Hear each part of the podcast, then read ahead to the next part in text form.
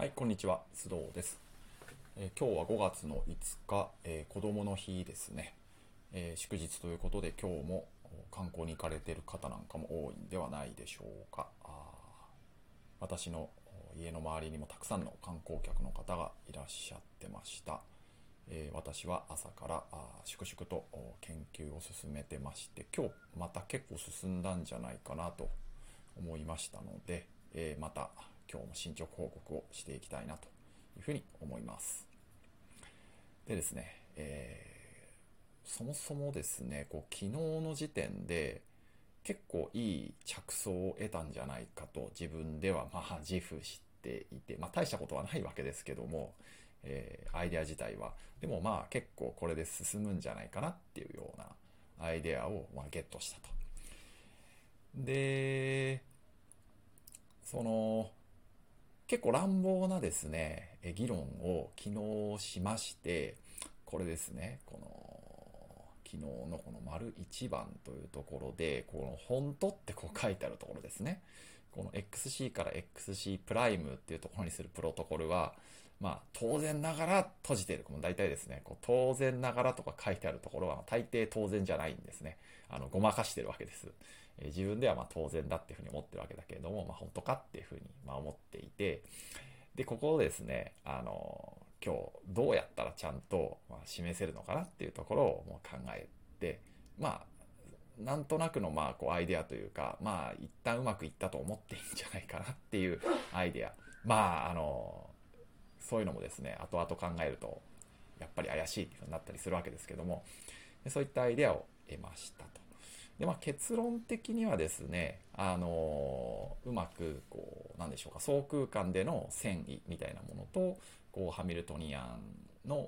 変化みたいなところをですね、考えてあげると、こう観測によらない決定論的なプロトコルっていうものを構成することができると言っていいんじゃないかというふうにこう思いましたので、えーそういったアイデアをですね、えー先ほどあの YouTube ショートっていうんですかね。YouTube ショートとかあとまあ TikTok とかですね、まあ、そのあたりにこうなんて言うんでしょうか。まとめましてむ動画を撮ってですね1分ぐらいの動画をちょっと遊びで上げてみたりとかしてました。でえーっとまあこの動画ではですねそこに至るまでの経緯みたいなところをまあふわっと、えー伝えられたらなというふうに思っています。であのとにかくですねこの X から X プライムにこの X プライムが X をこう包含するような形で発展する際に、えーこのプロトコルは、まあ、観測はする必要ないよってことをま言いたいわけですね。でこの X から X プライムへの遷移っていうところで、えまあ、とりあえずですねこの X が加算無限えーの場合で考えている気がしていて、うん、どうなんでしょうね。ここはまあ連続ノードであってもいいのかもしれないけど、まあちょっとそのあたり、ああ、でも多分連続ノードで大丈夫ですね。ごめんなさい、ごめんなさい。えっ、と、X は連続ノードで大丈夫ですね。で、それが、まあ任意の、まあ、こう ABC とかって加算無限、離散で書いてますけど、まあ、ここはまあ連続ノードっていう風にしてもよくて、まあ、ここはあくまでイメージを沸かせるために、まあ、A とか B とか C とか X がいろんな初期状態を取った時の場合についてこう考えてるというわけですね。で、その X がこう異なる初期状態である時に、こう例のですね、まあ、例のとか言っても、まあ、昨日思いついたばっかりですけども、この同値類のラベル、えーっていう道具立てを使うことによって、まあ、A プライムとか B プライムとか C プライムかけることのこの XA プライムバーみたいな感じでですね、まあ、ちょっとノーテーションめちゃめちゃ雑ですけども、まあ、そんな感じで、まあ、書いて時間発展していくと、まあ、そんな風に書けるんじゃないかなっていう風に、まあ、思うわけですね。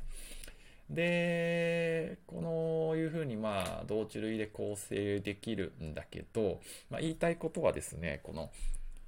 え観測を使えば、えー構成できるようなプロトコルがあったときに、じゃそれはこう観測せずに決定論的なプロトコルに書き換えられるのか、構成し直せるのかってことを考えたいということですね。で、今日も最初の頃は、なんかこう途中は混ざることがないので、プロトコルはまとめて良いみたいなですね。まあなんか適当なこと言ってるわけですね。えー、本当適当で混ざることがないからいいんだみたいなことを書いてると。でも、まあ、ここはですね、適当に考え、まあ、ある意味よく、よ、良いっていうのは、あの、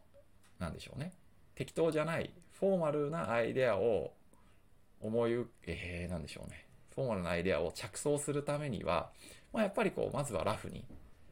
捉えていって、そのラフなアイデアの何かこう本質、本質っていうと大げさですけど、まあ、本質みたいなものをこう見つけていくっていうための、まあ、一種のまあ踏み台ですよね。まあ、自分でもこんなの適当だなとか思いながら書いてるわけですよね。混ざることがないと。まあもう鍵括弧、あれですか、あの、文系の人っぽく言うと、こうなんかこう、あれね、ダブルコーテーションをこうやっちゃうみたいな。あの、いわゆる一つのみたいな、こうダブルコーテーションでピースしちゃうみたいな、あの、やつですよね。混ざることがないっていうふうに、こう、書いていて、自分でも苦笑いしながら書いてるわけですけど、まあ、こう書いていきながらなんとかですね、少しでもフォーマルな、まっとうな、えー、言及にですね、えしていきたいなっていう、まあ、そういう気持ちの表れなわけです。で、この辺りまだまだ全然怪しくって、で、A についてだけ結果が与えられたプロトコル。これはまあ、A 以外の状態で起こる発展については、こう任意性がありますと。まあ、これはあの、なんていうか、数学的にこのプロトコルでの発展を何か一種の写像のようなもの、だっていうふうに、ま考えれば、まあそれはまあ、そうですよね。数学の、その、写像だと。でもこれ数学の写像ではなくて、物理的な実体のあるものの時間発展だから、まあ本当にそうなのかどうかっていうのは、まあ、あのー、怪しいです。自分でも怪しいなと。ただ少なくとも任意性はありますよね。発展。あのー、には、えー、少なくともまあ数学の写像だと思えば発展はに任意性はあると。だから、ラムダ A は A 以外では何も起こらないっていうプロトコルが存在。これは嘘ですね。あ嘘というか、あの、飛躍してます。あの、結果的に本当かどうかわかんないけど、論証はまあ、かなり飛躍していると。何も起こらないっていうプロトコル。だって、これ、さっき言ったように数学の実態ではなくて、物理的な実態のある、数学の関写像のようなものではなくて、物理的実体のあるものだから、まあ、それっていうのはなんか怪しいよねっていうふうに思えるわけです。で、まあ、仮にそのプロトコルがあれば、まあいいよね、みたいな。あの、もう本当にこういうふうに、えー、決定論的なプロトコルっていうものをこう構成し直せますよね、みたいなことを一生懸命考えていて、で、自分でもこれ怪しいと思ってるので、例えばこういうふうに構成できますよっていうのをま書こうとしてると。だだんだんと今日の着想に近づいていっていて、あの、やっぱりね、とにかく何か書いてみる。あの、嘘でもいいから書いてみるっていうのも結構やっぱり自分でも、あの、ね、本当最初からいきなり答えにドカーンとたどり着けるスーパー天才みたいな人はちょっともう全然別だと思うんですけど、まあ、あの、そうじゃなければ、やっぱりとりあえず書いてみると、ちょっとずつこう、サザンが9を積み重ねていくと、何かこうアイデアが湧くなっていう、まさに一つの例で、あの、えー、まあ、悪くない進み方かなと、個人的にはまあ思ってるんですけど、で、この B の繊維、こう、A に対してプロトコルを、えー、何か操作をしたいっていう時に、当然こう、一般的には、文字も B っていう状態だった時には、そのプロトコルで B にも変化が起きちゃうわけですよね。まあ、それは当たり前ですよね、一般的に。だから、じゃあ、これ B にも変化が起きないように、こう何かトラップみたいなものをかけておいてあげて、A だけに影響があるような、えー、繊維っていうものを考えられないかっていうことを、ここで考えてます。ただこれももちろん怪しくって、あの、何かトラップ、えっ、ー、と、固定された時間変化しないトラップみたいなのをガツンとこう置いた時に B っていうのもこう時間発展していくわけだから、そのなんかトラップをドンと置いたところで、その初期状態の B っていうものにだけは有効だけど、それ以降については怪しいわけですね。だから、なんかこの時点で、うーん、怪しいな、なんだか、なんとなくそのアイデア悪くない気がするけどダメだなとかってですね、こう、頭を抱えてました。で、ずっと頭抱えててですね、まあ、ふとこういうふうに思ったわけですね。えー、っと、物理的実体なんだから、あの、総空間上の時間発展だっていうふうにま考えるんだよね、というふうに思ったわけです。逆にその、数学的な何か対象だってするとあまりに一般すぎてちょっと扱うのが大変そうなんだけどこう物理的な実態だっていうふうに思って、えー、その相空間上で時間発展していく。でそれがまあ確率的に時間発展していく。っていうような問題だっていうふうに思えばまあなんかちょっと扱いやすくなるっていうかより具体的になるしあの一般性が少し減ってあのなんでしょうね。条件がこうなんていうか緩くなるというのかな。あの考える対象がより狭く絞れるので考えやすくなるわけです。だから、とにかく物理的実体なんだから、相空間、あ、相空間って言ってるのは、いわゆるあれですね、あの、なんだっけ、集合位相論とかの位相ではなくて、あの、えっ、ー、と、1R、えっ、ー、と、1と、えっ、ー、と、運動量からなるような空間ですね。あの、なんでしょう。解析力学とかで最初に多分習うやつかな。ですね。だから、その相空間上での、えっ、と、発展っていうふうに考えると、まあなんかこういうふうになるんだなっていうことをちょっと思いついたんです。こういうふうなっていうのは、えっ、と、例えば横軸に時間 t をですね、横軸に時間 t を取ってあげて、で、その、それに直行するような平面を、まあ相空間、今回の場合、えー、2次元の相空間ですね。例えば、えっ、と、1次元の平面、えー、ごめんなさい、1次元空間。だからつまり直線上みたいな。直線上だけを動くとか、あとは振り子みたいに、えー、1次元の空間だけをこうぐるぐる回るとか、こう、ブヨンブヨン動くみたいな。そういう系ですね。で、えー、運動量、えっ、ー、と、1次元の運動量を取るみたいな。なんかそういう風なものを書いた図ですけど、まあ一般的には別にいいんですよね。あの、絵に描けないだけで、1次元の時間と N 次元の相空間。で、その相空、そのある一点を取ると、ある時刻におけるある状態みたいなものを表現できるので、これで全てその状態空間を表現できるわけですよね。こうで、まあ、この道具立て自体は、あの、多分物理の大学、うん、2, 年2年生とかで、ままな習った記憶があるんですけど、すいません、あの、不勉強で、えー、っと、もうね、大学の時に勉強したこと、本当ね、えー、っと、劣等生だったので、あんまりよくわからずに勉強当時してましたね。あの、うん、解析力学難しかったですね。うん。なんか、なんでこんなことやってるんだろうって当時は全然わからずに、なんかこう、ニュートン力学をより扱いやすくするためにやってるんだぞとかなんとか言うんですけど、むしろ難しくなってるだろうっていうふうに、当時の僕は思うわけですよね。ニュートン力学ってすごいシンプルな道具立てに直感的、すごく直感的に思えるわけで、で解析力学ってなんかこう、すごくこう直感に当時、その素朴な、あのじ、なんでしょうね、現実世界に生きる一学生からすると、なんというこの直感に反するんだっていうふうに思いました。でもまあ、数学的に取り扱う上では確かに、あのすごく扱いやすい形になってるはずなので、まあ、やっぱりすごい綺麗な道具立てだし、まあ、量子力学の、まあ、ある種基盤になってるし、今もすごくこう、今の私がこう考えていく上でも、その相空間上のこう変化みたいな、そういう抽象的なものを考えるきっかけを与えてもらってるので、まあ、解析力学的な考えを勉強してよかったなとか、あとまあ、こう力学系の人とか多分こういうのすごい好きで、僕の、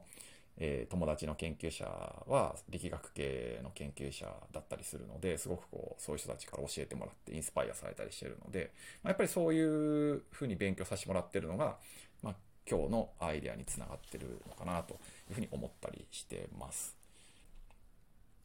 まあなんか、勉強大事だよねとか、友達とこういう話するの大事だよねみたいな、なんかごく当たり前な話になってますけど。で、まあ、あの、この相空間上で、えー、要は、あれですよね、初期状態、えー、っと、この、なんでしょう。p ギブン x、あ、ごめんなさい。p の x ギブンあ、違う、p の x プライム x ギブン、ギブン x